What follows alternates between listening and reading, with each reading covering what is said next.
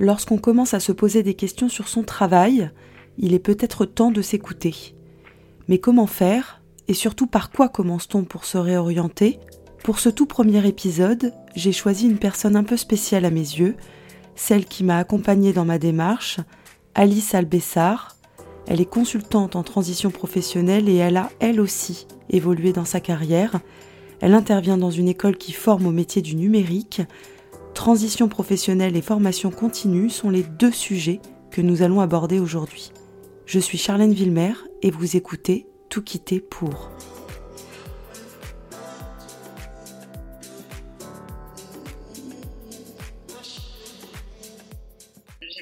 Dire que je, suis spécialiste de l'accompagnement des transitions professionnelles. Et du coup, mon métier, c'est justement bah, d'accompagner des gens qui se posent des questions sur euh, leur avenir, leur évolution, euh, leur quotidien. Puisque c'est le sujet qui nous intéresse dans ce podcast, est-ce que c'est votre formation initiale, Alice? Je suis pas euh, formée à ça initialement. Je suis moi-même issue d'un parcours de reconversion euh, qui a fait suite à une opportunité de travail. Je pense qu'on est très nombreux et très nombreuses euh, à avoir vécu ça, euh, être passé par une formation qui nous a plu ou pas plu, une mmh. première opportunité de travail qui correspondait plus ou moins à ce qu'on attendait de la vie professionnelle, ce qui était mon cas. Donc c'est une opportunité qui était plus alimentaire qu'autre chose. et puis ce faisant, j'ai évolué dans ce, dans ce domaine-là. Euh, qui s'est trouvé être le domaine de la formation. J'ai commencé par la petite porte, euh, plutôt sur des tâches administratives et, d'ordre euh, pédagogique. Et puis j'ai eu l'occasion d'observer les personnes qui venaient se former et ces évolutions de posture de ces gens en formation m'ont euh, assez intéressée. J'ai eu l'occasion d'évoluer dans mes fonctions et puis ben, finalement de me reconvertir pour en faire vraiment mon métier, donc abandonner l'aspect euh, gestion de formation pour me consacrer à l'accompagnement de personnes qui souhaitaient faire évoluer leur carrière. Opportunités et évolution sont donc les leviers de la reconversion professionnelle domaine dans lequel vous baignez désormais, Alice. On va s'intéresser un peu au public euh, à qui vous vous adressez. Quel profil peut venir vous voir? Le public à qui je m'adresse, il est assez large en fait. Ça peut être à toute personne qui euh, se lance dans la vie active ou qui est déjà dans la vie active, que ce soit depuis euh, deux mois ou euh, depuis 40 ans, peu importe. Il n'y a pas de bon moment pour se poser des questions, c'est toujours le bon moment pour se poser des questions. Donc du coup, je m'adresse vraiment à des personnes qui s'interrogent sur leur quotidien, sur leur avenir professionnel, qui ont du mal à se projeter sur la prochaine étape et qui ont besoin du coup d'être accompagnés dans leur réflexion et aussi beaucoup dans le passage à l'action. Donc ça peut être aussi bien des personnes qui sortent d'un parcours de formation classique, qui savent pas trop vers quoi se diriger en termes de métier. Là, on est plutôt sur de l'orientation. Ça peut être des salariés qui euh, sont plus exactement bien dans leur mission euh, et qui savent pas s'il faut qu'ils changent d'entreprise, qu'ils changent de métier, qu'ils vivent une évolution. Ça peut être des demandeurs d'emploi, moi aussi, ben, du coup, qui euh, cherchent à, remettre le pied à, à l'étrier.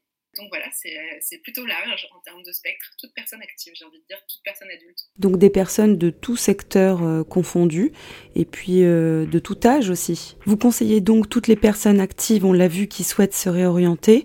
Euh, vous avez commencé à évoquer, Alice, l'orientation, la reconversion et l'évolution professionnelle, mais est-ce que vous pouvez nous expliquer un petit peu les différences entre tous ces termes? Ça s'imbrique un petit peu, hein, donc soyons, soyons honnêtes là-dessus. L'orientation, c'est quelque chose dont on parle euh, en fait ben, dès, l'école. Dès qu'on est petit, on nous demande quelle orientation on veut choisir pour la suite. Mais l'orientation, c'est le chemin qu'on choisit de suivre. Orientation, boussole. Euh, donc c'est vraiment la direction qu'on a envie de prendre. Donc c'est s'interroger sur ça. C'est le chemin pro qu'on a envie de prendre. L'évolution, ça va être, on est déjà sur un point et on a envie d'aller plus loin. Donc, ok, on a fait un bout de chemin, on a trouvé son orientation, on a suivi le chemin jusque-là, et on se pose la question est-ce qu'on va plus loin ou est-ce qu'on est bien là où on est? Et la reconversion, c'est qu'en fait, on se rend compte que le chemin sur lequel on est, c'est peut-être pas le bon. et du coup, eh ben, on s'interroge sur le comment on va pouvoir changer de chemin. Pour la petite métaphore euh, du cheminement professionnel. Alors justement, Alice, pour revenir un peu sur l'orientation, moi aussi, euh, j'ai trouvé que c'était un peu tôt lorsqu'on nous demande de faire un choix. Euh, et finalement, je ne garde que très peu de souvenirs de ces tête-à-tête avec les conseillers d'orientation. Qu'est-ce qui manque aujourd'hui pour que cette profession-là, elle aide vraiment les élèves à choisir leur futur métier? Ben, je pense que ce qui manque. Alors, moi, pour la petite anecdote, j'ai de très bons souvenirs de ces moments-là. Hormis ma rencontre au lycée avec euh, effectivement une conseillère d'orientation, mais sur la suite, euh, j'ai un peu. Euh, occupé tout ce qui était centre d'information autour des métiers, etc. Et c'est des choses que j'ai toujours assez appréciées en fait. Donc c'est peut-être pas anodin que je sois là où je suis aujourd'hui. après, ça m'a pas forcément aidé d'emblée dans, dans, mes démarches, mais c'est mmh. des choses qui m'ont aidé pour la suite et qui m'ont aidé à réfléchir à moi.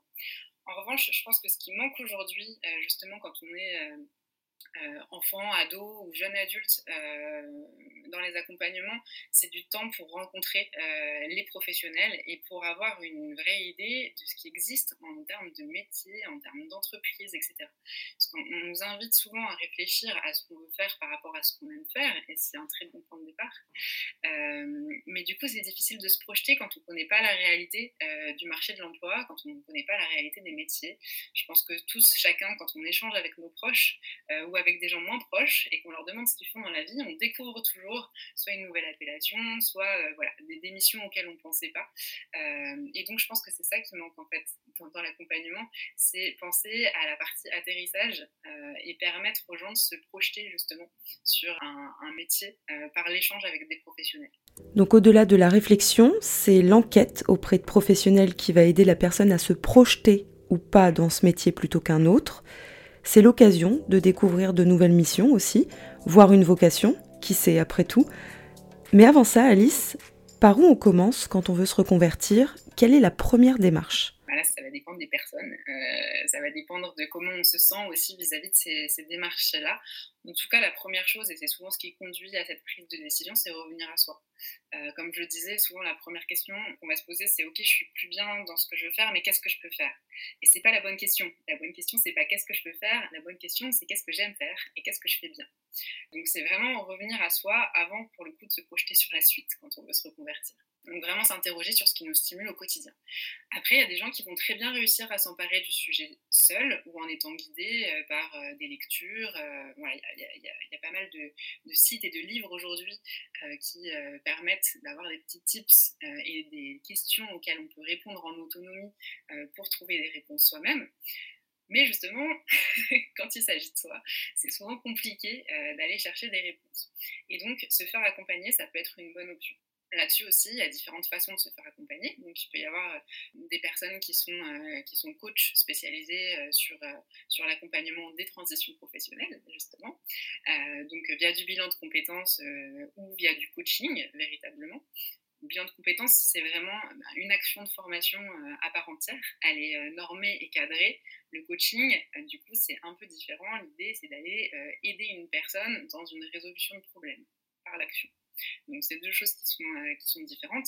Et il peut y avoir aussi tout ce qui va être conseil en évolution professionnelle. Donc ça, en tant que salarié, c'est des choses auxquelles on a droit et qui sont gratuites en termes d'accès, qui permettent aussi une réflexion euh, sur soi-même et sur, euh, et sur l'avenir. Mais donc la première étape, petit 1, se demander ce qu'on aime faire, et petit 2, du coup, se demander si on a besoin d'accompagnement ou pas. Alors, différents dispositifs. Le conseil en évolution professionnelle, qui est gratuit et qui s'adresse aux salariés, aux indépendants ou encore aux jeunes sortis du système scolaire. Vous pouvez en faire la demande sur infocep.fr.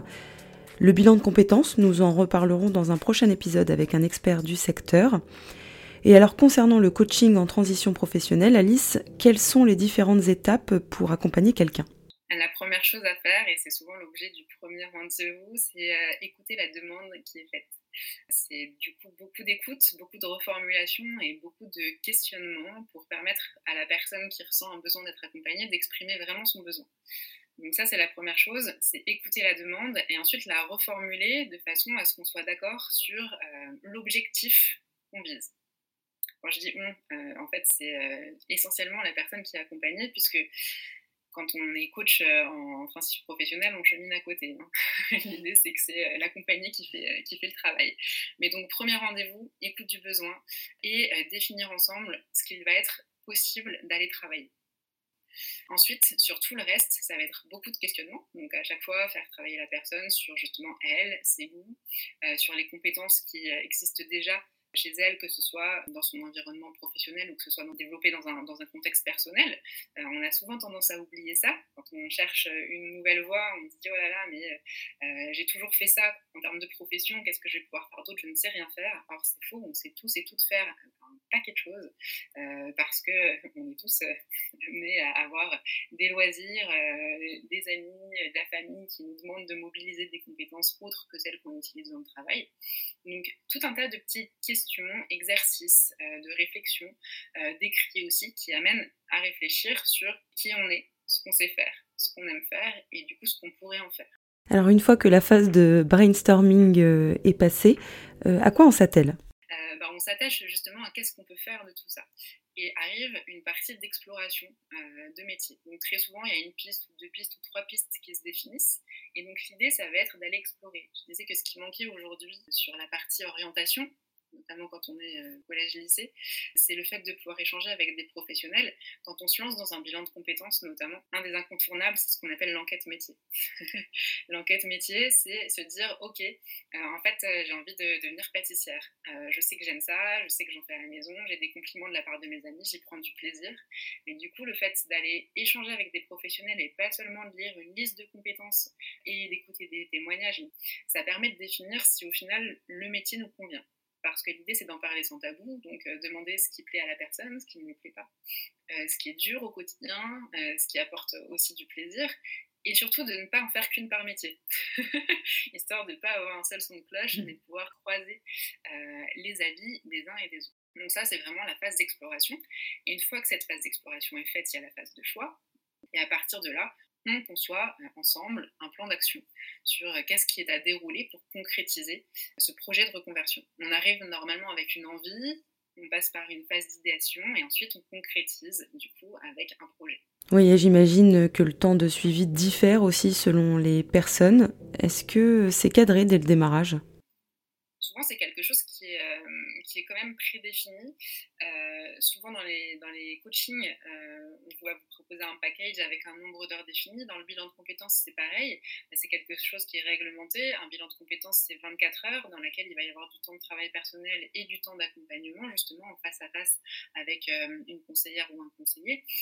donc ça reste des choses qui sont cadrées dès le démarrage. Comme je disais, le premier rendez-vous, il sert à cadrer la demande et donc aussi à recadrer le temps qu'on alloue à cet accompagnement-là. Ensuite, effectivement, tout le monde n'avance pas à la même vitesse, tout le monde n'arrive pas avec le même degré euh, de maturité quant à euh, ses questionnements et ses idées. Donc, ben, ça, demande effectivement une petite expertise, l'accompagnement. C'est beaucoup, beaucoup de questions, comme je disais. Donc, euh, poser des questions, écouter, reformuler aussi. Et très souvent, en fait, les gens se rendent compte de ce dont ils ont besoin ou de leur appétence quand ils le verbalisent. C'est une chose de le penser seul et c'est une autre chose de le formaliser à l'oral déjà et puis à l'écrit ensuite. Ou alors l'inverse, parfois c'est d'abord on l'écrit, ensuite on doit le dire euh, lors du rendez-vous et du coup ben, ça fait déjà résonner des choses euh, dans la personne en général. Et ensuite bah, le rôle aussi quand on est euh, coach ou qu'on est conseiller en bilan de compétences, au-delà du coup d'écouter, de questionner pour permettre d'aller plus loin et de reformuler pour euh, faire un petit peu cet effet miroir euh, auprès de la personne, bah, ça va être d'utiliser notre, expertise du marché du travail, donc proposer des ressources aussi en complément aux recherches qui seront menées par, la personne qui souhaite euh, évoluer ou se reconvertir. Hein. C'est ça qu'on utilise en fait, c'est des techniques de questionnement, des techniques d'accompagnement, et puis ben, toutes les ressources dont on a connaissance.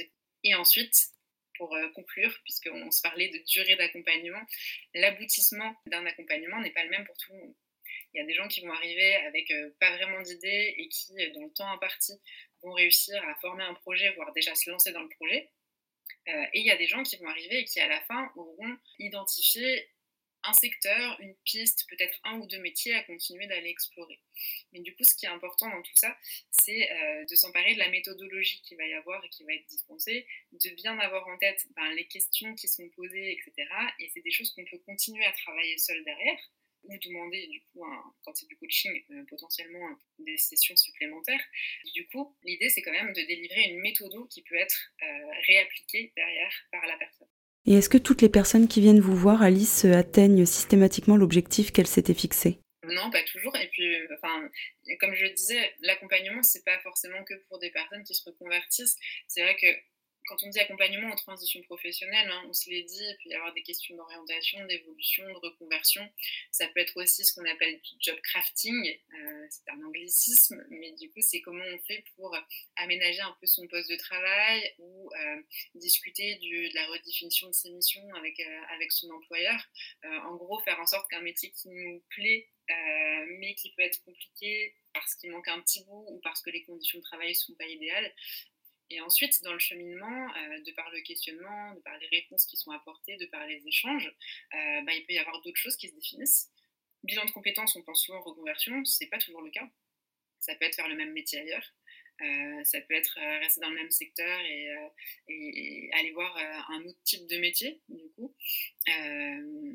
et comme je le disais également, un bilan de compétences, je suis ciblée dessus, mais parce que c'est l'accompagnement qui est le plus euh, connu aujourd'hui, euh, ça peut aussi simplement déboucher sur des pistes de réflexion à aller creuser, euh, à aller creuser par soi-même. Et, et, et, pas forcément celle qu'on attendait. du coup, il y a aussi des gens qui arrivent avec une idée très arrêtée et le fait de questionner, d'aller enquêter, etc., ça leur permet de se rendre compte que ce c'est pas forcément la bonne piste. Je peux citer une petite anecdote là-dessus. J'ai moi-même suivi un bilan de compétences euh, bien avant du coup de me, reconvertir, qui avait débouché sur rien en termes de, reconversion. Euh, et je m'étais mis bille en tête, j'allais faire euh, un métier qui était orienté vers euh, la sociologie, etc. Parce que ça avait été, en fait, je pense, un de mes choix d'études potentiels euh, quand il s'agissait d'orientation au collège et au lycée et que j'avais pas concrétisé. Et en fait, j'avais pas du tout creusé l'enquête métier, comme quoi c'est un point qui est hyper important. Je m'étais dit, ok, je sais ce que je fais. Je m'étais inscrite à des cours du CNAM pour aller découvrir tout ça. Et une fois sur les bancs du CNAM, je me suis dit, en fait, non, hmm. c'est pas pour moi. Donc du coup, ça n'avait pas abouti sur une reconversion mais parce que j'avais pas assez bossé non plus. Euh, parce que se faire accompagner, c'est une chose, mais c'est pas le conseiller ou la conseillère qui a les réponses. Hein. Si euh, le, travail de recherche ou euh, d'introspection n'est pas fait du côté de la personne qui souhaite se reconvertir, forcément, ça débouche pas. Mais c'est très certainement que j'étais pas prête à, ce moment-là, et ça a quand même planté des graines. Ça a continué à me travailler un peu, et quand je me suis dit, ok, je me reconvertis pour de bon, j'avais la méthode, et je me suis fait accompagner parce que c'est toujours très compliqué de se regarder soi-même en fait. Oui, donc même si le bilan de compétences ou le coaching ne débouche pas sur l'objectif euh, qu'on s'est fixé initialement, c'est peut-être une question de temporalité, on peut toujours y revenir un peu plus tard, mais surtout, euh, ça apporte autre chose. Grâce au travail d'introspection, on apprend à se connaître davantage pour définir ce que l'on veut pour l'avenir, n'est-ce pas? Ça, ça permet de mieux se connaître et euh, potentiellement, ça peut permettre de déboucher sur quelque chose Dans cette première partie d'épisode, nous avons évoqué les démarches et les étapes à suivre lorsqu'on envisage de se reconvertir, mais on a également vu que se questionner ne débouche pas systématiquement sur une reconversion, c'est donc un processus sain. Dans cette seconde partie, nous allons nous intéresser à la formation continue. Alice, vous avez une double casquette puisque vous travaillez au sein d'une école qui s'appelle Simplon.co une formation continue dans laquelle vous intervenez en tant que conseillère en accompagnement professionnel. Alors avant de parler de la spécificité de cette école, rappelez-nous ce qu'est une formation continue et à qui elle s'adresse. Ça s'adresse euh, à des adultes principalement, qui sont salariés ou pas, euh, qui ont pu suivre déjà un parcours de formation dans le secondaire ou pas, qui peuvent être donc diplômés ou non, actifs ou non, et qui souhaitent se former pour développer des compétences. Donc ça peut être pour devenir expert d'un sujet, pour euh, ajouter une corde à son arc, ou qui ont un projet de reconversion. Donc ça s'adresse aussi bien à des salariés qu'à des demandeurs d'emploi, hein, typiquement. Et du coup, ça s'adresse à des gens qui veulent évoluer, renforcer une compétence euh, ou se reconvertir. Donc c'est assez large. Euh, du coup, on appelle ça formation professionnelle continue, si on veut le dire en entier. Il y a cette notion de professionnel qui est importante. Ça peut être des modules de formation courts. Je pense que ça parlera à beaucoup de monde si on parle des modules, de, par exemple, de formation de 4 jours sur de la communication. c'est des choses qui sont souvent proposées par les entreprises. Donc ça, c'est de la formation continue. Ça peut être un module qui va être certifiant ou diplômant quand on veut évoluer dans des fonctions, très, très souvent en France en tout cas, on nous demande euh, d'aller valider un diplôme pour ça. Euh, et ça peut se faire différentes modalités.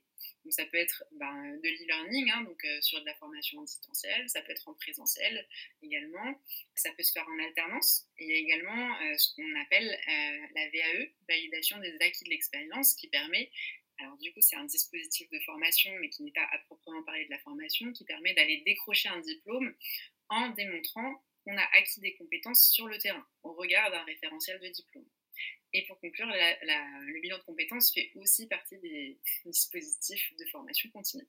Et est-ce qu'il y a un âge euh, minimal pour euh, accéder à une formation? Alors, du coup, il n'y a pas d'âge minimal, si ce n'est qu'il faut être quand même entré dans la vie active à un moment ou être en, recherche pour. Hein. Et comment on accède à une formation continue? Par quel biais? Ça peut être par le biais de son employeur ou ça peut être euh, ben, le salarié par lui-même qui va faire la démarche. L'employeur, très souvent, va mettre en place ce qu'on appelle des plans de développement de compétences c'est quelque chose qui est une obligation, qui gère son panel de, salariés et l'objectif, c'est de le faire évoluer euh, au sein de l'entreprise. Donc pour ça, il y a des formations qui sont proposées euh, et qui sont financées directement par l'employeur. Je parlais de modules de communication, par exemple, communication d'entreprise. Ça, typiquement, ça peut en faire partie. Euh, donc financement par le plan de formation de l'employeur. Euh, il peut y avoir euh, également des formations qui sont à l'initiative du salarié, mais que le salarié va demander à l'employeur de financer. Donc là, également, ça va être étudié euh, par l'employeur et tout va dépendre du type de formation qui est demandé. Soit plan de formation à nouveau, parce que c'est validé dans le spectre de compétences qui correspond au poste et aux évolutions associées, soit, soit on va renvoyer le salarié vers son CPF. CPF, c'est le compte personnel de formation. Donc celui-ci, il peut être utilisé pour suivre des formations. Souvent, ce sont des formations qui restent relativement courtes, puisque ce sont des budgets euh, qui peuvent sembler importants, mais qui euh, finalement euh, bah, ne sont pas tant que ça au regard du coût qu'a une, formation longue. Donc on récapitule. Formation entreprise, financement par le biais du CPF, c'est le compte personnel de formation. Donc c'est un droit attaché à chaque salarié qui le suit année après année, et même si l'on change d'entreprise. C'est une enveloppe créditée chaque année de 500 euros si on est salarié, ou 24 heures si on est fonctionnaire. On peut l'utiliser comme on le souhaite, hein, soit avec l'accord de son employeur sur son temps de travail, ou pas, et dans ce cas, la formation se fera en dehors des heures travaillées. Euh, il peut y avoir également un projet de transition professionnelle, c'est ce qu'on appelait avant le CIF, le projet individuel de formation savoir que dans la formation continue, euh, le vocabulaire change très souvent. et les dispositifs aussi, mais on retrouve généralement les mêmes choses. Donc, la transition professionnelle, notamment quand on veut se reconvertir, c'est justement ce qui permet d'accéder à des formations qui sont longues. En revanche, quand on en fait la demande à son employeur, euh, c'est soumis à une condition d'ancienneté. Il faut avoir travaillé au moins 24 mois avant, euh, dont 12 mois dans l'entreprise tout ça, il y, a, tout un tas de règles autour de ces différents financements. Tout dépend du cas particulier de chacun. En tout cas, ce qu'il faut retenir, c'est qu'il y a des formations qui peuvent être proposées par l'employeur directement, qui peuvent être demandées à l'employeur et validées, qui peuvent être faites sans l'autorisation de l'employeur par le biais du CPF, mais dans ces cas-là, hors temps de travail. Et du coup, le fameux euh, projet de transition professionnelle pour les personnes qui souhaitent une formation plus longue et pas en lien avec euh, le métier qu'ils exercent. Et alors concernant le projet de transition professionnelle, Alice, euh, est-ce que l'employeur peut refuser Et si oui, combien de fois euh, c'est une bonne question. Oui, il y a la possibilité pour l'employeur de le refuser euh, déjà dans un premier temps si toutes les conditions ne sont pas réunies du côté du salarié. Hein, je disais, il y a une question d'ancienneté qui est respectée et puis il y a tout un process à suivre avec du coup un temps de demande qui doit être posé par écrit euh, et un temps de réponse employeur, euh, il peut aussi y avoir une proposition de la part de l'employeur de reporter euh, cette demande de, congé pour aller se former. Et dans ces cas-là, ça se fait dans la limite de 9 mois. Au début de l'épisode, Alice, j'évoquais votre mission d'accompagnement professionnel chez Simplon.co. C'est quoi cette école? Plan.co, c'est un organisme de formation euh, qui euh, est également du coup une entreprise de l'ESS, économie sociale et solidaire. Euh, c'est une école qui forme au métier du numérique dans toute la France, à l'international aussi, et qui est ancrée dans une démarche d'inclusion. L'objectif, donc, c'est former au numérique, mais former au numérique des personnes qui sont éloignées de l'emploi ou éloignées du numérique. donc, L'objectif étant d'être le plus inclusif possible, le public auquel on s'adresse est là aussi euh, assez large. ça va d'un public très jeune euh, jusqu'à un public euh, qui, est, qui peut être en fin de carrière. et du coup, on est ouvert à tous. L'idée, c'est simplement de venir avec la motivation à suivre un de nos parcours de formation. Donc, s'être renseigné en amont sur euh, le métier et sur ce que ce qu'implique ben, euh, ce métier, d'avoir un tout petit peu de culture euh, technique là-dessus, en tout cas montrer qu'on s'est renseigné, parce que ce qui va être la clé d'entrée, c'est démontrer sa motivation à rejoindre le parcours et à aller jusqu'au bout. On est ouvert sans condition d'âge, j'allais dire de 18 à 65 ans, sans condition d'origine, sans condition de genre. On met d'ailleurs beaucoup en avant des formations qui sont dédiées aux femmes, parce que la place dans le numérique aujourd'hui des femmes, elle n'est pas très importante. on œuvre aussi à ça. Et du coup, on est aussi euh, ben, ouvert à toute personne. Je dis toute personne avec une petite limite. Comme je disais, c'est essentiellement des formations qui sont ouvertes à des demandeurs. Ensuite, on travaille également avec certaines entreprises euh, qui, elles, euh, souhaitent accompagner des salariés dont les métiers et les fonctions évoluent euh, ben, dans soit une reconversion, soit la maîtrise d'outils numériques. Et c'est une formation qui se fait en combien de temps? Et bien là aussi, la réponse ne va pas être unique. Euh, on a plusieurs types de formations. Il va y avoir euh, des formations qui sont des formations courtes, qui durent autour de deux mois, qui sont plus des temps pour découvrir un métier du numérique, comme par exemple l'intelligence artificielle, le développement web, la cybersécurité. Euh, donc vraiment découverte en mettant un peu les mains dedans. Chez Simplon, on aime ce qu'on appelle la pédagogie active, donc c'est apprendre en faisant. on est sur du concret. Donc ça, c'est un, des points d'entrée, donc euh, ce qu'on appelle les SAS chez nous. Il peut y avoir des formations qui sont euh, des formations, dire, de durée moyenne, autour de 7 mois, 10 mois, qui vont permettre de vraiment développer des compétences en termes de métier, avec souvent un stage à aller chercher à la clé. Et il peut y avoir des formations qui sont longues, voire très longues, on peut être sur du 19 mois ou du 24 mois, avec de l'alternance. Et du coup, un peu toutes les branches du numérique. Euh, initialement, simplement, c'était beaucoup les métiers autour de la programmation et du développement web. Du coup, sur, euh, les, types de formations proposées, on va avoir des choses qui touchent plutôt euh, au hardware, donc tout ce qui va être infrastructure et réseau. il va y avoir des choses qui touchent toujours au développement et il va y avoir des choses qui sont très spécialisées, comme je le disais, intelligence artificielle, cybersécurité. Euh, cloud, etc. Donc il y en a un petit peu pour tous les Et elle est où cette formation? Elle se fait, euh, elle se fait en distanciel, en présentiel, les deux? Hum, Alors une des, pour nous, euh, un, des points qui est vraiment important, c'est le présentiel. Il peut y avoir des temps qui sont en distanciel, mais c'est vraiment exceptionnel parce que justement, comme je le disais, on met en place ce qu'on appelle la pédagogie active, ce qui implique de travailler sur ben, des briefs concrets, de travailler seul ou en binôme, mais avec l'appui du formateur, du coup, qui est là pour accompagner les recherches et débloquer quand il y a besoin de débloquer. Et aussi pas mal de travaux en groupe. Euh, et du coup, tout ça, ça se, fait, euh, ça se fait pas mal en collectif. Un des autres points qui est important pour nous, bah, c'est de développer justement la posture professionnelle de nos apprenants. Et c'est là que j'interviens avec ma casquette de chargée d'accompagnement professionnel. L'idée, c'est euh, d'accompagner des gens, comme je disais, qui n'ont pas forcément travaillé depuis longtemps ou travaillé dans un autre secteur, à avoir ben, les bons codes et les bons réflexes une fois qu'ils seront en entreprise pour qu'ils s'insèrent au mieux sur, euh, sur le marché du travail. Hein. Notre objectif, c'est pas de former des gens pour euh, le plaisir d'apprendre, même si c'est important de prendre plaisir à apprendre, mais c'est vraiment former des gens pour qu'ils puissent trouver un, emploi derrière. Euh, en Ile-de-France, on est répartis un peu partout. Le siège est à Montreuil, mais du coup, on a aussi des fabriques. C'est le petit nom qu'on donne à nos écoles. Brulnay, à Créteil, à Issy-les-Moulineaux. Et on existe un peu partout sur le territoire national ailleurs, partout en France, et on est aussi implanté à l'international. Et euh, le mot fabrique renvoie et fait écho à la notion de concret dont vous parliez tout à l'heure, Alice. Ça. Et pour finir, Alice, quelles sont les clés pour une insertion réussie? Euh, la première étape, ça va être un projet professionnel qui est solide, donc euh, savoir où on va, clairement, et savoir pourquoi on y va.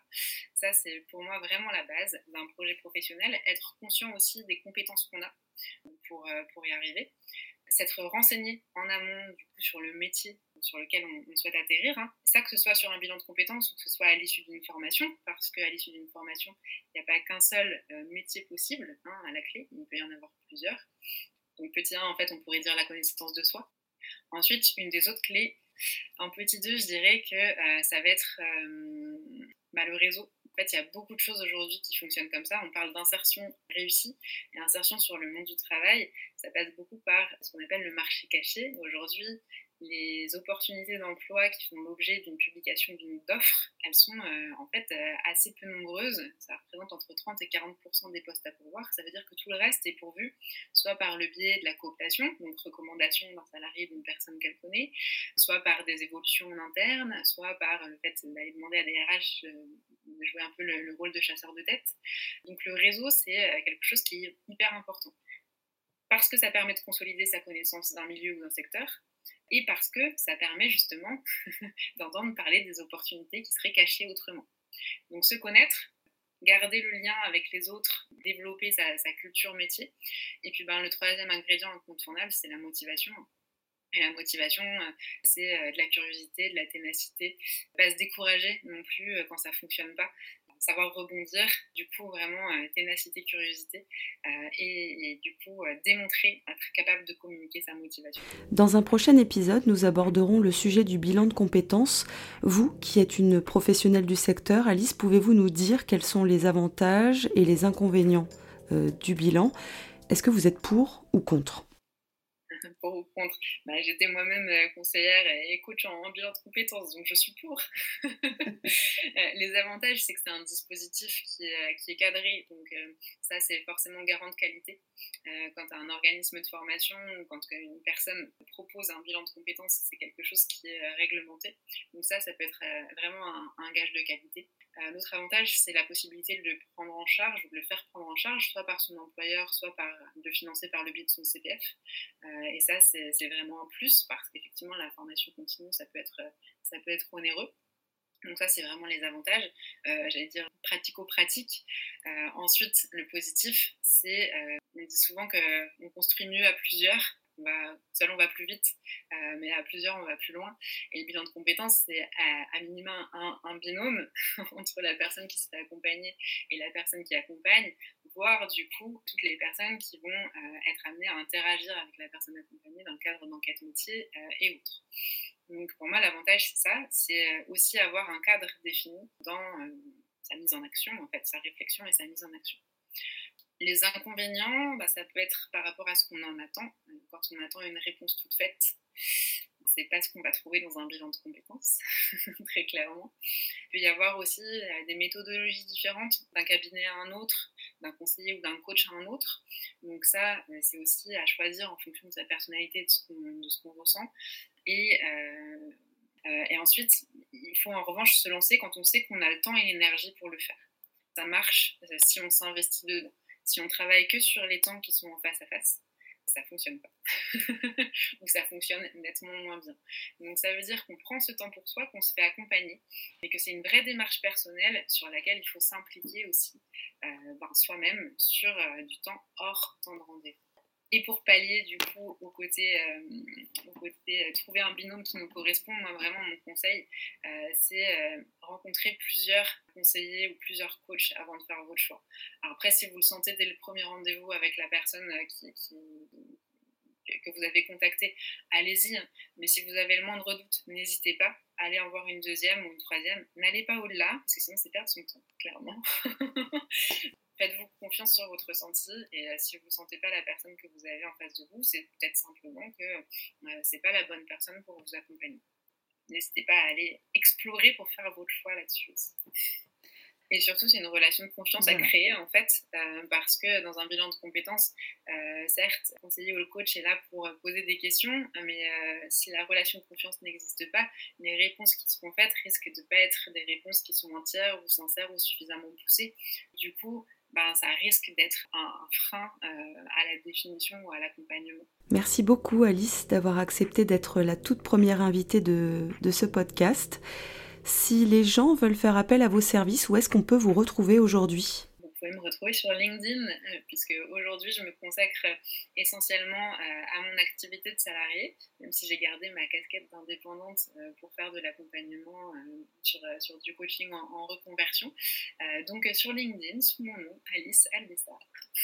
Voilà, c'est la fin de ce tout premier épisode consacré à la reconversion professionnelle.